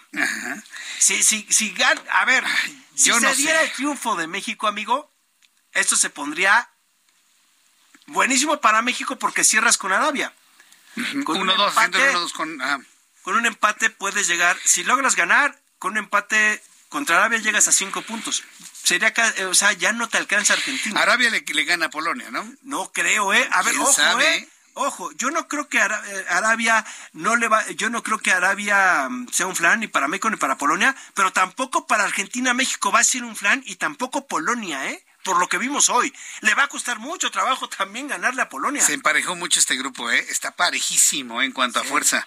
Y yo hoy, pues ya para dejar el tema de México y esto, hoy vi a mi selección a la, con la que yo voy para este mundial, los franceses, pues le metieron nomás cuatro a los australianos. Yo creo que traen equipo para repetir. Ajá, para volver a ganar. Sí, es un equipazo. Ese Mbappé es una locura, amigo. Ese Mbappé es una locura. Maravilloso. Bueno, pues mi querido Roberto San Germán, gracias por todo el análisis de los dos partidos el día de No, hoy, no, que es de lo que se habla allá en aquel país que está bien lejos del otro lado del planeta, está lleno de arena. Hay camellos, En- dromedarios. hay de todo. camellos en donde hay gente con sus Turbantes. imamá, sí, sus imamá. O. Donde ¿no? hay mucho- que le también. ¿Ya viste los videos de los mexicanos gritando Sí. allá? Bueno, en el metro. O, sí. o subiendo, pero no es el metro, subiendo al estadio, cuando se están cantando el cielito lindo. No, hombre, pero están gritando, el INE no se toca, el INE no se- en- allá en aquella ciudad de aquel país lleno de arena.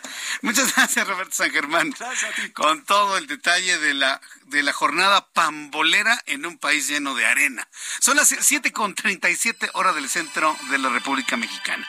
Bien, vamos a entrar. eh, eh, Oliva López Arellano es secretaria de Salud del Gobierno de la Ciudad de México y dio inicio a la campaña nacional de la recuperación de la cobertura de vacunación contra el BPH, el virus del, el virus del papiloma humano, la cual va a durar hasta el 9 de diciembre y busca que sean vacunadas niñas de 13 a 14 años y que sean inoculadas con esta vacuna contra esta enfermedad de transmisión sexual. La campaña tiene una meta de vacunar a 119.810 niñas.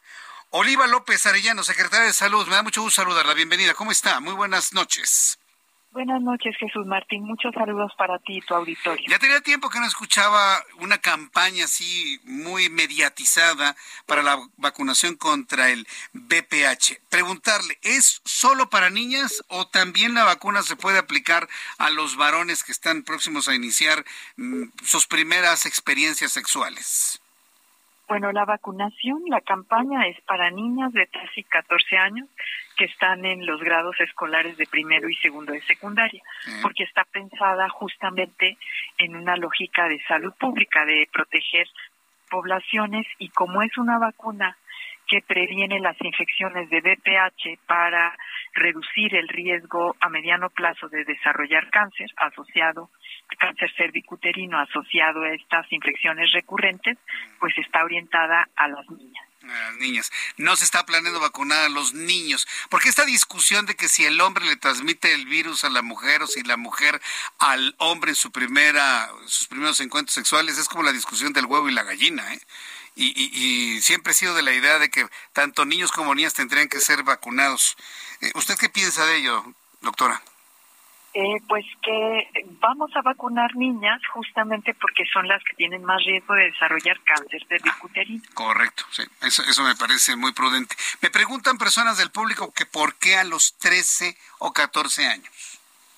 Bueno, ahora estamos eh, recuperando a este grupo que tendría que haber sido vacunado el año pasado, eh, los dos años previos de la pandemia que no se vacunó por los planteles cerrados por la pandemia, estamos recuperando eh, a este, digamos, a este grupo que de alguna forma está con rezago. Habitualmente vacunamos quinto y sexto, a niñas de quinto y sexto, pero como no las vacunamos en quinto y sexto, ahora las estamos eh, pues vacunando en primero y segundo de secundaria. Correcto. A ver, lo, voy a, se lo voy a contestar al público como alguna vez nos lo contestó el doctor Armando Agüed. Miren, papás, hay la estadística en la Secretaría de Salud de que esa es la edad en la que se tienen los primeros encuentros sexuales.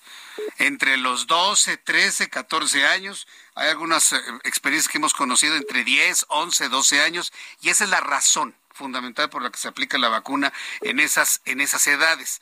No significa que sea el inicio de una vida sexual activa, ¿no? De ninguna manera, pero sí la primera experiencia, el primer encuentro en donde puede existir la transmisión de este virus. ¿Hasta cuántas niñas van a vacunar durante todo este periodo, secretaria? Vamos a vacunar eh, con más de 110 mil eh, personas. ¿Cuántos, perdón? 110 mil. 110 mil, poco más de 110 mil. 110 mil niñas. Sí. Sí. Ahora bien, eh, ¿Va a existir algún programa para vacunación para mujeres ya adultas, ya mujeres con vida sexual activa? Es solamente como está en la lógica de, salud pública y de protección para evitar el cáncer cervicuterino, pues sí está priorizado también un grupo de mujeres cis y mujeres trans, a ellas sí de 11 a 49 años, pero de las personas que viven con VIH, porque ellas tienen más riesgo de desarrollar este tipo de problemas, infecciones recurrentes y luego cáncer cervicuterino. Bueno, aquí sí vale la pena la aclaración, digo, porque la, la, idea es hablar con verdad al público. Las mujeres trans no pueden tener cáncer cervicuterino. Estamos de acuerdo, ¿verdad? Pueden tener. No, no tienen útero, perdón. Yo, sé que podemos entrar en una discusión que le resulte incómoda a muchas personas, pero no tienen útero. ¿Qué, qué, tipo de cáncer pueden, pueden desarrollar? La forma correcta, la forma correcta de denominación es personas trans. Personas trans. es ah, personas trans. Sí, sí, sí. ¿Pero tienen también algún riesgo de tipo de cáncer también? Sobre todo si viven con VIH, las infecciones son recurrentes y se pueden evitar con la vacuna. Sí, correcto, muy bien. Pues eh, secretario Oliva López Arellano, yo le agradezco mucho. ¿Cuándo inicia? ¿Nos repite por favor las fechas de inicio y de terminación del programa? Iniciamos ahora y estamos eh, vacunando estas próximas semanas hasta antes de que los niños salgan de eh, vacaciones, que las niñas salgan de vacaciones, porque estaremos vacunando en 605 planteles en las 16 alcaldías. O, sea, entonces tienen que esperar a que sean vacunados en las escuelas o un papá o una mamá puede llevar a su niña que la vacune contra el BP, BPH a algún centro de salud.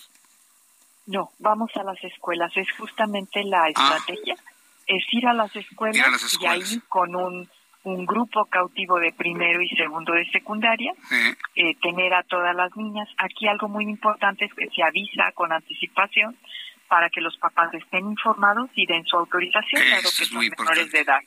Eso es muy importante, que los papás den autorización para, para este y otros procedimientos.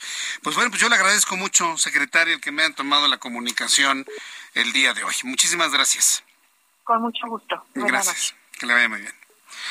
En la secretaria de Salud del Gobierno de la Ciudad de México. Sí, mire, yo a veces pienso que sí llega a ser un poquito este, puede de alguna manera salir de lo común, pero sí, sí hay que ser muy específicos, ¿no? Las personas trans no tienen útero, entonces no pueden tener cáncer cervicouterino.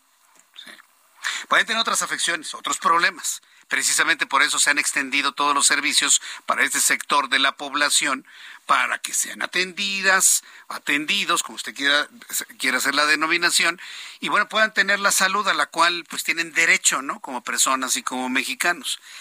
Pero de a decir que va a tener cáncer cervicuterino una persona trans, tenemos que ser muy precisos en los medios de comunicación, ¿no? Sí, sí, porque entonces prestamos a que se confundan ciertas cosas. Entonces ahí está aclarado, creo que se aclaró de una manera muy adecuada, muy justa. Y bueno, pues papás, yo les invito a los papás, ¿sí? Que tienen niñas de 12, 13, 14 años, eh, que consulten a su médico, que consulten a los directores de las escuelas, a las uniones de padres de familia. Ustedes finalmente tienen la decisión de vacunar o no vacunar, ¿sí? Y yo sé que para algunos papás va a decir, ay, es una exageración de que mi hija de 12, 13 años tenga su primera relación sexual. Pues sí, la estadística sí lo menciona. Alguna vez, sí, porque la pregunta fue muy clara. ¿Por qué a esas edades? Porque en esas edades inician las primeras experiencias sexuales. Entonces, con la primera experiencia sexual, no se necesitan 10, 20, 30, 50 o 100. Con la primera se puede tener un contagio de BPH. Es más, con la primera se puede tener un embarazo no deseado. Entonces, por eso la prevención en este sentido. Por eso yo le invito a que consulte a su médico, platique con sus niñas también. es muy importante. Deles la confianza de que les digan. Y usted como papá, pues infórmelas también infórmelas de cómo está la situación, en qué consiste esa vacuna, de qué las va a proteger para evitar en el futuro el cáncer cérvico-uterino. Son las 7.46, las 7 las 7 con 46 horas del centro de la República Mexicana. Me da mucho gusto saludar a Juan Musi, analista financiero, aquí en el Heraldo Radio. Mi querido Juan, qué gusto saludarte. Bienvenido, muy buenas noches. ¿Cómo estás, Jesús Martín? Muy buenas noches. Qué gusto saludarte, como siempre. Bienvenido, Juan. ¿Qué, qué tenemos para el día de hoy? Te cuento, mi querido Jesús Martín, creo que, mira, la agenda en términos económicos y financieros siempre es bastante nutrida. Esta semana no hay un evento global, así como lo tuvimos la semana antepasada con las elecciones, la semana pasada con decisión de la Reserva Federal, Banco de México, pero no deja de ser importante porque se publican muchos indicadores económicos tanto en Europa como en Estados Unidos. En México, ahorita voy a México, sí está un poquito más nutrida, pero siguen habiendo estas intervenciones de miembros de la Reserva Federal en las que están dando su punto de vista con respecto a si la inflación eh, va a bajar, si el Banco Central va a ser menos enérgico a futuro y sin duda creo que eso es lo que más peso va a tener en las bolsas, en las tasas de interés y en el tipo de cambio. Poco a poco, conforme vayan desarrollándose estas intervenciones, te las comentaré con oportunidad, pero al final creo que sigue estando este sentimiento optimista de que lo peor de la inflación ya lo vimos, ya lo dejamos atrás. Insisto, ¿eh? es un sentimiento y es porque tuvimos un buen dato, una buena lectura en octubre, pero no necesariamente quiere decir que así va a ser. Entonces, ojo, hay que tener mucho cuidado. Ha habido una recuperación, te diría yo moderada, pero una recuperación en términos de mercado. Y pues muy fácilmente todo esto se podría descomponer si la lectura de noviembre volviera a salir arriba, ¿no? En Europa, pues es importante, pues porque va a haber intervenciones de miembros también del Banco Central Europeo, con un poco lo mismo, la visión que tienen sobre la inflación, y se van a publicar índices de manufactura, índices de la economía de servicio, la publicación del Producto Interno Bruto en Alemania. Entonces, pues todo esto va a ir eh, enfilando a la semana, ya sea una semana ganadora o perdedora. El conflicto ruso-Ucrania desafortunadamente continúa, eso sigue siendo un gran lastre para la región, para Europa particularmente, bueno, también para el mundo. Y eh, en México, pues la agenda también está interesante porque vamos a conocer las minutas de Banco de México para nuestros amigos del auditorio que se pregunten qué son las minutas del Banco Central. pues es un documento a detalle en donde se conoce, digamos que a perfección o, con mucho más detalle que en el comunicado de prensa, qué es lo que piensan los diferentes miembros que integran la Junta de Gobierno. Es un documento importante. Y también tenemos la publicación de inflación en México de la primer quincena de noviembre. También venimos de una lectura positiva en el mes de octubre, es decir, la inflación también en México ha venido bajando y rompió el 8%. Entonces, pues también esta semana sería importante ver que efectivamente en noviembre la trayectoria también es hacia abajo y esto podría traer una paz temporal. ¿Dónde está el principal reto? ¿Dónde está lo más importante hacia adelante, mi querido Jesús Martín? Yo creo que los bancos centrales, evidentemente sin querer, se tardaron mucho en subir la tasa de interés y ahora están siendo muy agresivos. Que no sean tan agresivos que puedan provocar una recesión muy fuerte. Te puedes equivocar en no subirlas y que te gane la inflación, pero si te equivocas también subiéndolas demasiado rápido, puedes provocar una recesión. Entonces, creo que es una labor quirúrgica la que tienen que hacer hacia adelante el Banco Central Europeo, la Reserva Federal, el Banco de México y así todas las bancas centrales, para no meternos en el 2023 en un ambiente de tasas muy altas y que pudiéramos estar inmersos en una recesión profunda. Creo que la recesión es inminente, el 2023 va a ser un año de menos crecimiento, pero eso no significa necesariamente que son pésimas noticias. Recesiones que estás creciendo menos con respecto a un año anterior. Pero si, por ejemplo, México en lugar de crecer al 2.4 o al 2.5 que podría crecer en el 22, el año entrante crece al 1.1 o al 1.2, pues claro que no es una buena noticia, pero no es contracción económica, no es en terreno negativo. Entonces, creo que ahí está ahorita toda la atención puesta en inflación y bancas centrales. Y bueno, pues continúa también la temporada de reportes de las empresas que cotizan en bolsa y de nuevo la mayoría de los reportes han sido mejor a lo esperado. Eso también está dando un poco de, de tranquilidad. Y pues por último comentarte que el tipo de cambio, pues el peso sigue súper fuerte, ¿no? 19.44 el día de hoy. Jamás nadie nunca hubiera pensado, y me incluyo, mi querido Jesús Martina, yo creo que todos nos equivocamos, que a cuatro años de este gobierno el tipo de cambio va a estar debajo de 20 pesos. Sí, no, yo tampoco me lo explico, pero a ver, insisto, en las explicaciones que tú mismo nos has dado en estos espacios, estimado Juan, no es una fortaleza del peso, es una debilidad del dólar, ¿no? Mira, el dólar con respecto a los países que están muy amolados se ha fortalecido. O sea, ve cómo está la libra esterlina, o sea, está casi a la par del dólar. Ve cómo está el euro, casi a la par del dólar y por momentos incluso abajo del dólar. El yen japonés. Lo que pasa es que México, en el contexto global en el que el mundo se encuentra ahora, porque a nosotros no nos pega tan directamente, por ejemplo, el conflicto en Europa, a nosotros no nos pegó el Brexit como les está pegando a los eh, al Reino Unido, en el contexto global, perdón que diga esto, pero aplica un poco esto de que, pues en tierra de ciegos el tuerto es rey, ¿no? Este, no es una fortaleza por, digamos que México sea un destino natural de inversiones y que estemos haciendo las cosas muy bien. No, es que en el contexto actual en el que estamos, el mundo está pasando la fatal. Las inflaciones en Europa y en el Reino Unido son de dos dígitos. Los déficits de esos países son mucho mayores a los de México. Si algo sí se ha hecho bien en la parte, digamos, económica y financiera de este gobierno, es que se han mantenido relativamente bien las finanzas eh, públicas. Y algo que siempre decimos tú y yo, que no es para presumir, ayuda mucho al tipo de cambio, ni más ni menos que 60 mil millones de dólares que mandan en remesas los paisanos que trabajan en Estados Unidos. Bien, pues Juan, eh, quería preguntarte sobre el asunto del, del, crecimiento. ¿Cuál es el crecimiento promedio del mundo en este momento? con la idea de, de, comparar el crecimiento que se espera de nuestro país con el promedio del mundo. ¿Estamos al, por arriba, en medio, abajo? ¿Cómo lo ves tú? Estamos abajo. Mira, por ejemplo, este año la proyección de crecimiento global podría estar cercana al 3.2, 3.3 y nosotros vamos a crecer al 2, 2.2 en el mejor de los casos. El año antes el FMI y, diferentes organizaciones, la, OCDE, por ejemplo, eh, prevén que el mundo crezca un poquito arriba del 2% y nosotros vamos a estar creciendo entre el 1 y el 1.2. O sea, estamos más o menos un punto porcentual por debajo del crecimiento global. Bien, mi querido Juan, pues eh, danos por favor tu cuenta de, de Twitter para que el público que desee más información te siga para tus grabaciones de todos los días, que quiera alguna orientación eh, en materia de, economía y finanzas. ¿Cuál es tu cuenta de Twitter, por favor? Por supuesto, mi querido Jesús Martín, en arroba Juan S. Musi, Juan S. Musi Oye, y por último, también te quería comentar, pero bueno, eran tantos los temas que, que se me pasó, pues el desastre que estamos viviendo, pero lo dejamos para otra intervención en el tema de las criptomonedas, ¿no? Y estas plataformas que cada día te enteras de una nueva que quiebra. Es un desastre, ¿eh?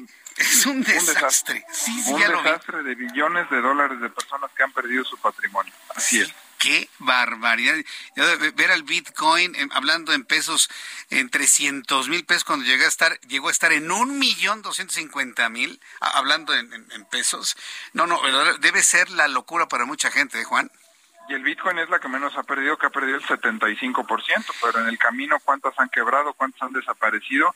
Y ahora este último escándalo, el más reciente, el de esta plataforma de FTX, yo te lo dije alguna vez, por falta de supervisión, por falta de regulación en el tema de criptos, este hombre hizo cualquier cantidad de tranzas y cualquier cantidad de manejos oscuros, hasta el punto de que la gente de lo siguiente que se enteró es que su patrimonio ya no existía.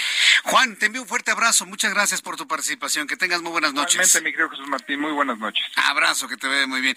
Y con esto nos despedimos, te espero mañana en punto de las 2 de la tarde, canal 8 de tu televisión, 6 de la tarde, Heraldo Radio, soy Jesús Martín Mendoza, gracias, hasta mañana.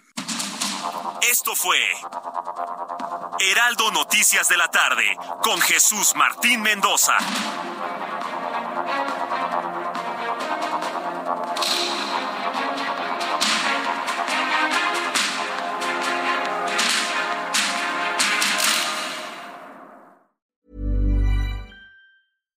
When you make decisions for your company, you look for the no-brainers. And if you have a lot of mailing to do, Stamps.com is the ultimate no brainer. It streamlines your processes to make your business more efficient, which makes you less busy. Mail checks, invoices, legal documents, and everything you need to keep your business running with Stamps.com. Seamlessly connect with every major marketplace and shopping cart. Schedule package pickups and see your cheapest and fastest shipping options from different carriers with rates up to 89% off USPS and UPS rates. And with the Stamps.com mobile app, you can take care of mailing and shipping wherever you are. Make the same no-brainer decision as over 1 million other businesses with Stamps.com. Sign up with Code PROGRAM for a four-week trial, plus free postage and a free digital scale. No long-term commitments or contracts. That's Stamps.com. Code PROGRAM.